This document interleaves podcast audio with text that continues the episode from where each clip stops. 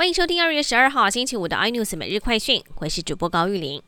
今天是大年初一，曾经抽出国运签武则天坐天，命中蔡英文当选总统的台南南昆山代天府，年初一抽出了国运签，今年是一支中上签，签身上写着“凶势拖出化成吉”。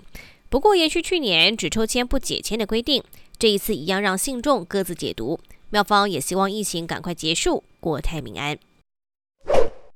英国上周撤销了中国环球电视网 CGTN 的执照，中国十二号反制，也宣布英国广播公司 BBC 世界新闻频道即将在中国禁播，引发英国外交部抗议，痛批中国当局的决定令人无法接受，严重侵害媒体自由，中英关系恐怕更加紧张。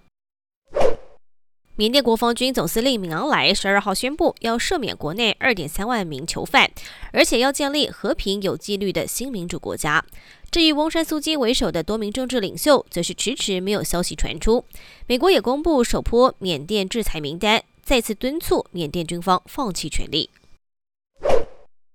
日本前首相森喜朗先前发出了蔑视女性的发言，遭到国内外严厉批评。日前传出决议请辞下台，继任人选将会由日本足球协会前会长川渊三郎出任。不过，日本媒体刚刚也发出了快讯，说川渊三郎临时变卦，决定辞谢出任冬奥筹委主席的邀请。美国联邦参议院审理前总统川普的弹劾案件，众院控方今天完成论告，强烈请求参议院定罪川普煽动一月六号的国会大厦攻占事件，让弹劾成立并禁止他再次参选公职。预计十二号换辩方的川普法律团队论告，完成言辞辩论程序，最快这个周末参议院就会做出宣判了。更多新闻内容请锁定有线电视八十八 MOD 五零四 iNews 追证晚报，或上 YouTube 搜寻三零 iNews。